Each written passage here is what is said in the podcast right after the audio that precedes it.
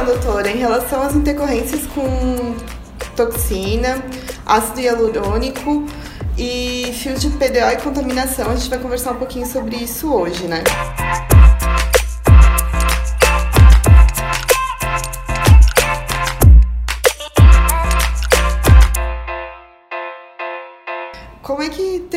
Essa abordagem dentro da ROF? Então, Beatriz, a gente sabe que é muito importante você saber fazer o procedimento de forma adequada, mas também é muito importante você saber tratar se você tiver alguma intercorrência, né, em decorrência do procedimento que você está realizando. Quando a gente fala em intercorrências, a gente tem dentro dos produtos mais utilizados hoje na harmonização orofacial, que são toxina, é, ácido hialurônico e fios de PDO, né, que, são, que é um bioestimulador de colágeno. É, são os mais comumente utilizados e que a gente tem que saber tratar se a gente tiver alguma intercorrência, alguma alteração em decorrência da aplicação desses produtos.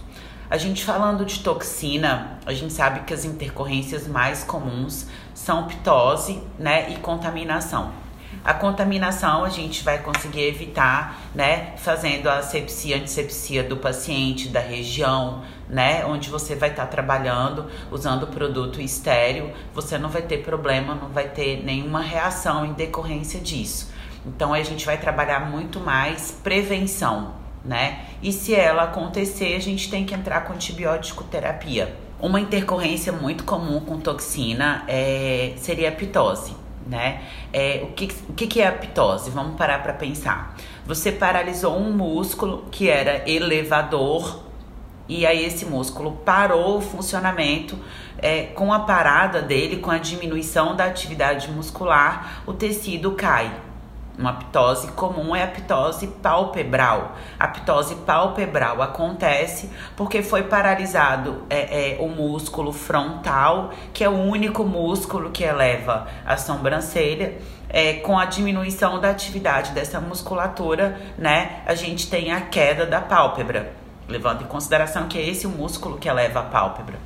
Tá? Então é uma, é uma alteração é, que acontece bastante, é uma intercorrência muito comum, porque a gente esquece que o único músculo que eleva a sobrancelha é o frontal. Então, dependendo da região onde eu aplico a toxina, eu não posso diminuir por completo a atividade desse músculo. Eu tenho que deixar ele funcionando um pouquinho para ele poder elevar a sobrancelha. Mas isso o dentista já conhece muito. O dentista conhece muito é, é, é, de dinâmica muscular, de musculatura, levando em consideração que a gente passa cinco anos estudando só cabeça e pescoço. É, então é bastante tranquilo, é, é, difícil de acontecer e quando acontece a gente tem, é, antes, antes de pegar o de ter o tempo de 100% de ação da toxina, que vai a partir de 14 dias, a gente sabe que a toxina ela vai ter até 70% da eficácia dela é, nos primeiros 7 dias de aplicação. E a gente vai ter 100% de eficácia com 14 dias, em torno de 14 dias. Se a gente entra com uma prevenção antes desses 14 dias de pitose, vamos supor, eu sei que eu peguei aquele músculo, eu sei que vai ter uma intercorrência ali, eu já posso lançar mão de alguns artifícios para prevenir né, que essa ptose seja muito exacerbada, é, como aplicação de laser vermelho, que vai acelerar a, a, a, a musculatura na região, que vai acelerar o metabolismo na região, né? E às vezes eu não vou ter uma ptose é, é, tão significante tá? Agora, a partir do momento que já passou os 14 dias, que o tecido já tá aptosado, que a musculatura já paralisou, a gente pode lançar mão de radiofrequência, né? Que é um aparelho que vai estar tá acelerando a regeneração muscular na região. Posso lançar mão de laser terapia também. Apesar de que, assim, não existe nenhum estudo que comprove a eficácia desses procedimentos 100% é, o que, que pode acontecer em consequência disso, dessa intercorrência, é o paciente ficar de 4 a 6 meses com aptose, mas que é 100% reversível. Então, é uma intercorrência chata? É, não é legal, né? Mas a gente sabe que vai voltar 100% depois, uhum. né? Então, sem causar prejuízo nenhum para a saúde do paciente, tá? E existem casos em que pode não voltar ou isso com Não, o- não, volta 100%. Volta 100%. Volta. A toxina ela tem o tempo de ação Uhum. que vai variar de um organismo para o outro, de 4 a 6 meses mais ou menos. Uhum. Passou desse efeito, volta o que era antes. Tanto que a gente não considera a toxina um tratamento, Uhum. né? Ela não trata nada. Passou o efeito dela, é estaca zero. Uhum. Tá? Interessante. Tá, e daí quando a gente vai pro ácido já não é a mesma coisa, né? Isso já muda um pouco a Já abordagem. muda bastante, Uhum. né? O ácido hialurônico, a gente tem umas intercor... a gente tem as intercorrências, nós temos as intercorrências mais simples, mais tranquilas de resolver, é, que são quando a gente erra, né? O cirurgião dentista erra o plano de aplicação do produto e erra o tipo de produto a ser utilizado. Na bula de cada produto, independente da marca, nós temos a indicação do produto de acordo com a região, de acordo com o objetivo. Então, se é um produto mais reticulado, é um produto mais denso. O plano de aplicação dele não pode ser muito superficial, porque senão o tecido não aguenta segurar aquele produto, não vai ter dermosustentação e aí o produto cai, né? Então fica feio, não fica esteticamente favorável. É, quando nós aplicamos o produto de alta reticulação no plano mais profundo, que é onde ele tem que ser aplicado, ou supraperiostal, justa ósseo, ou no plano subdérmico bem profundo, eu dificilmente eu vou ter problema, a não ser se eu errar na quantidade de produto que eu apliquei. É, e aí, quando eu aplico um produto menos reticulado num plano mais superficial, também dificilmente eu vou ter problema. Vou ter problema quando eu errar a quantidade também, tá? E para essas duas situações, a gente tem a enzima hialuronidase, que é a enzima que degrada o ácido hialurônico que a gente está aplicando, não só o que a gente aplicou, mas também o ácido hialurônico autólogo do próprio paciente. Tem que tomar muito cuidado com a quantidade de hialuronidase que vai ser aplicada para degradar, para o paciente não perder muito substrato dele também, né? É, e uma intercorrência mais grave é, é em decorrência da aplicação do, do ácido hialurônico seria ou a compressão ou obstrução do vaso sanguíneo, que é, isso já é considerado uma intercorrência gravíssima, tá? Quando a gente tem a compressão do tecido, quando eu aplico o ácido hialurônico em alguma região onde ele comprimiu, ele não ocluiu o vaso, ele comprimiu o vaso, eu tenho é, é, que tratar a, a compressão fazendo o uso da hialuronidase, é, que vai degradar aquele ácido hialurônico e descomprimir o vaso. E eu também preciso vasodilatar a região. Agora, quando eu tenho a obstrução, eu tenho que aplicar a hialuronidase dentro do vaso, na região onde ele ocluiu o vaso, para fazer a desoclusão e voltar a vascularização na região. É, e além disso, a gente também precisa é, é, fazer a vasodilatação, tá?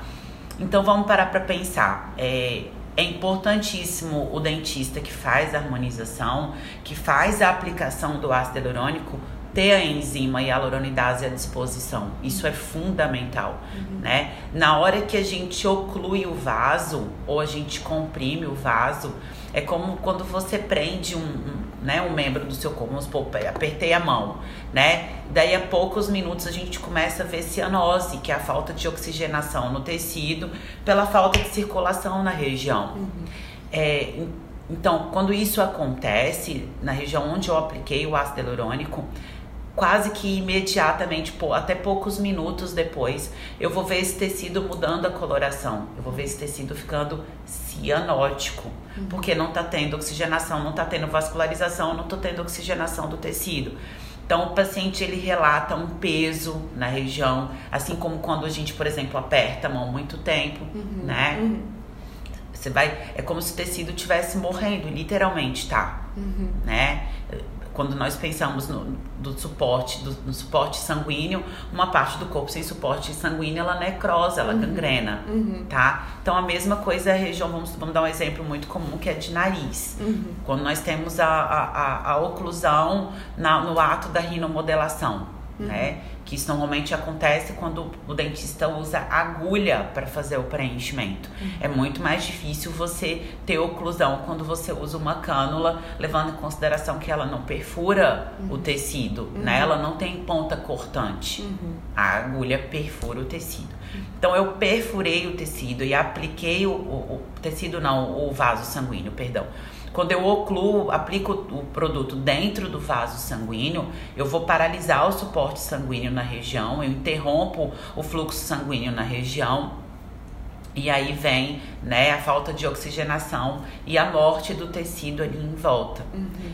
É, o que, que eu posso estar tá fazendo para reverter isso? Aplicar a hialuronidase e voltar a circulação na região laser terapia, no caso laser vermelho, a luz vermelha, para vasodilatar e melhorar, otimizar a circulação na região, também é de grande importância.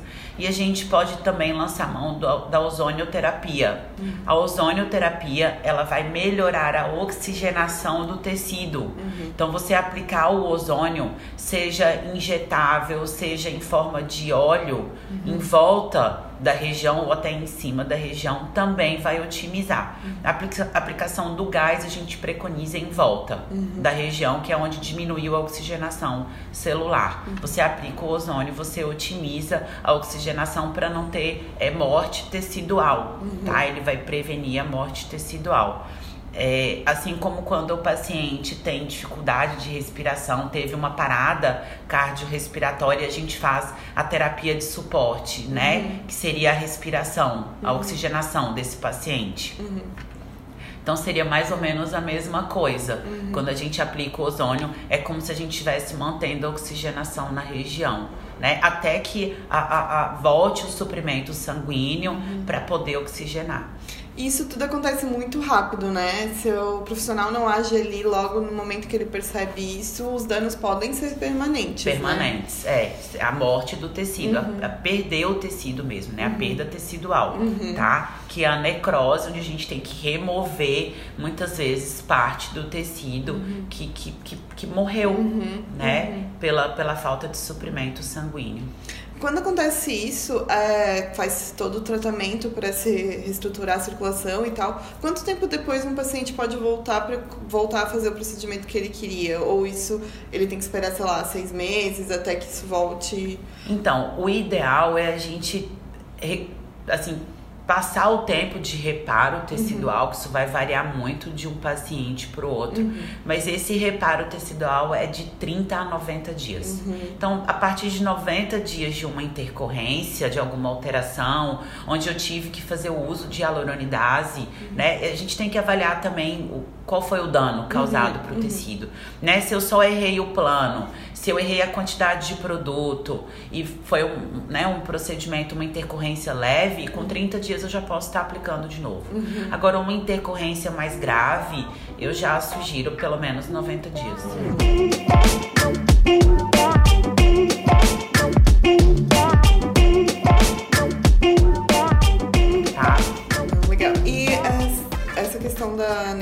como estava falando, né?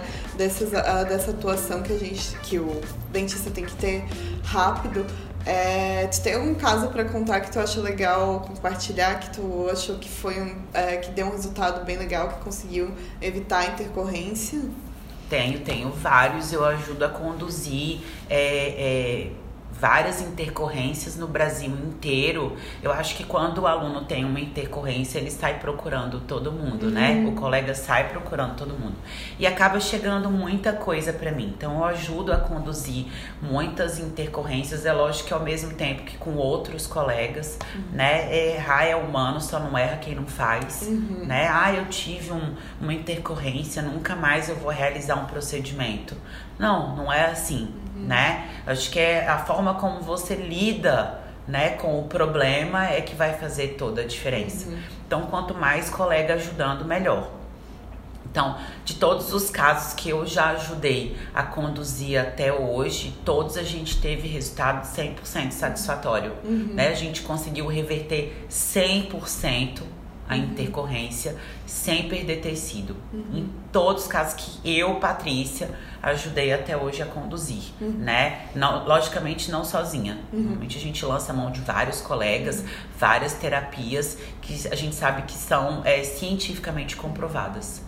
Tá. e, nossa, bem legal saber desse trabalho em equipe, né? O quanto é importante, porque, como tu falou, né? Errar é humano, mas ir atrás para consertar, para fazer melhor, eu acho que é, é uma é muito importante para o dentista estar tá ouvindo isso, porque às vezes ele pensa, ah, isso aconteceu comigo, né? E saber que no Brasil todo isso acontece e que a, a, a gente, os dentistas tentam se ajudar para isso ser cada vez acontecer cada vez menos e ter é, esse resultado. Menor dano, né, é. pro paciente. Eu acho que a gente tem que pensar em primeiro lugar no paciente da gente, uhum. né? Então eu acho que o excesso de, de, zelo, o excesso de cuidado, ele nunca é demais, uhum. né? É, vamos supor, o procedimento, a gente fala rinomodelação porque ele é o mais comum, uhum. né? Mas a gente tem outras regiões onde a gente pode gerar necrose, uhum. tá? Obstrução do vaso, compressão de vaso. A gente tem preenchimento de têmpora, preenchimento de glabela, uhum. embora glabela eu não faça, eu prefiro lançar mão dos fios de PDO, uhum. justamente porque não corre o risco de oclusão uhum. né? Mas é, é, em todas as regiões, o que eu falo é que acabou o procedimento, deixa o paciente sentadinho 30 minutos na recepção, uhum. né? Eu gosto muito, eu, eu uso muito o laser é, como terapia sistêmica, então eu faço muita técnica ILIB, uhum. que é a aplicação do laser é, na artéria radial, simulando uma técnica sistêmica, uhum. tá? Onde a gente vai ter o laser correndo todo o corpo é, promovendo vasodilatação. Uhum. Então o paciente circula melhor, ele vai sair dali com pós-operatório muito melhor. Então todo paciente, quando eu faço a aplicação de ácido hialurônico, ele vai lá para minha salinha fazer ilibterapia. Ele fica 30 minutos fazendo ilib, uhum. né? A partir desses 30 minutos eu vou lá para liberar o paciente. Eu pergunto como que ele tá, se ele tá bem, se tá tudo bem. Eu analiso o que eu fiz, uhum. né? É, é, principalmente em procedimento de rinomodelação uhum. com ácido hialurônico. Uhum. para ter certeza que ficou tudo bem, que tá tudo certo, uhum. tá? Uhum. Até porque o ILIB, ele vai, ele, pelo fato de ser um vasodilatador muito potente, uhum. ele vai ajudar também no pós-operatório quando tiver uma intercorrência dessas. Tá? E, doutora, a gente sabe que, assim, né, o paciente, quando ele sai da clínica depois de fazer esses procedimentos, ele tem várias orientações, apesar de ser minimamente invasivo, dele já poder voltar à rotina, ele tem que se manter em repouso, se resguardar por 48 horas, né?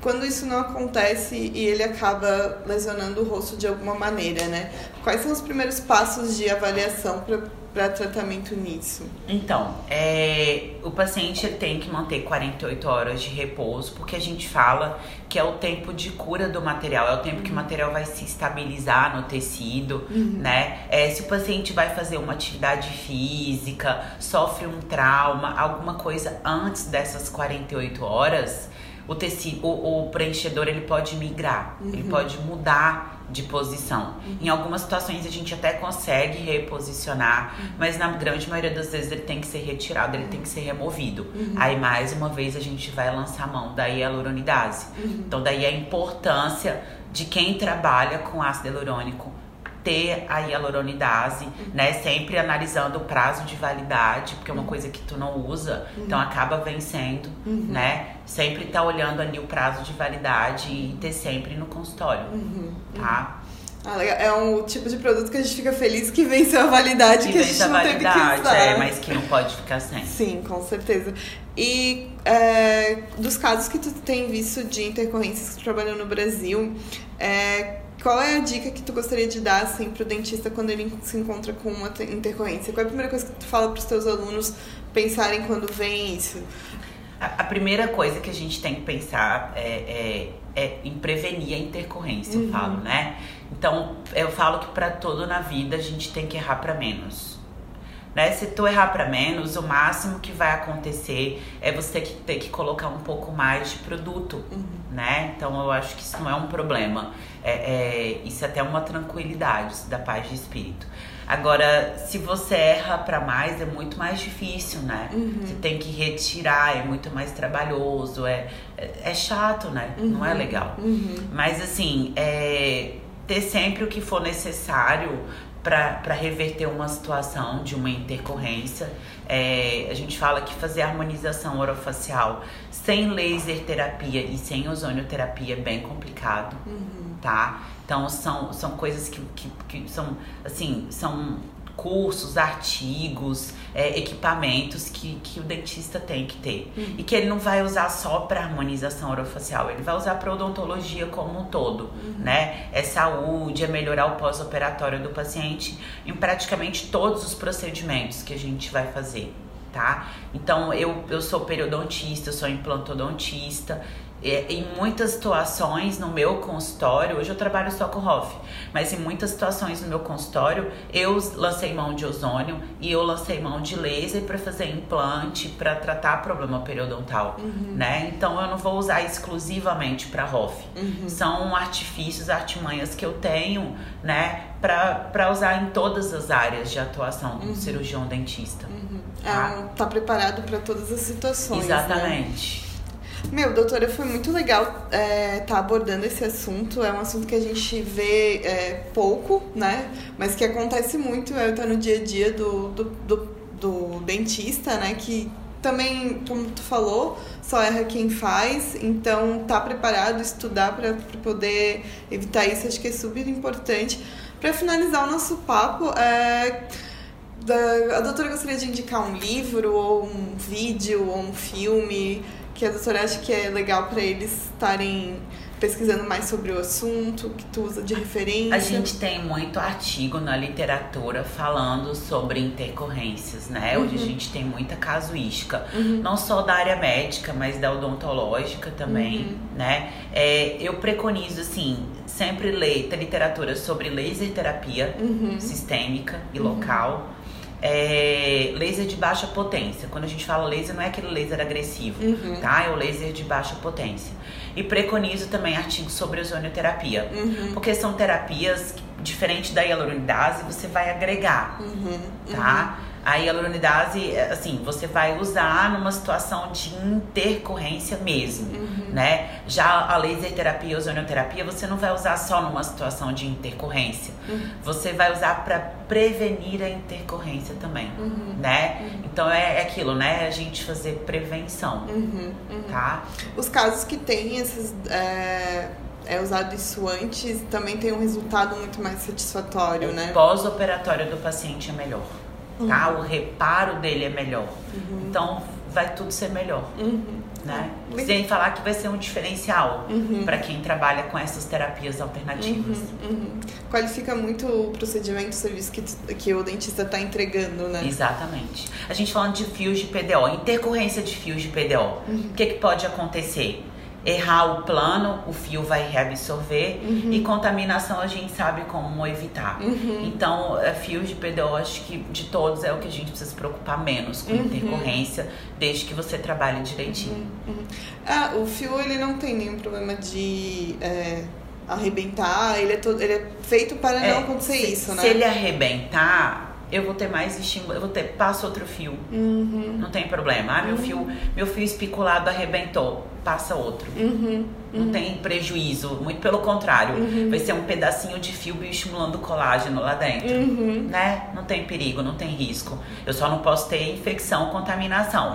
Né? Se eu não tiver isso, não tem problema plano errado, você pode retirar o fio uhum. ou esperar que ele vai se reabsorver 100%. Uhum. Tá? Bem tranquilo. Que legal. Então tá, doutora, em nome da Dental Kremer, a gente quer agradecer a sua participação. Foi muito legal trocar essas ideias. A gente aqui dentro aprende muito e acho que também os dentistas e estudantes do Brasil também vão estar tá ouvindo isso, vão, vão gostar bastante. Ah, vocês podem seguir a doutora no Instagram, arroba... Doutora Patrícia Regina e mandar essas perguntas para lá e conferir os outros cursos que a doutora também é, anda dando por todo o Brasil, beleza? Muito obrigada pela participação, gente. Até a próxima. Até.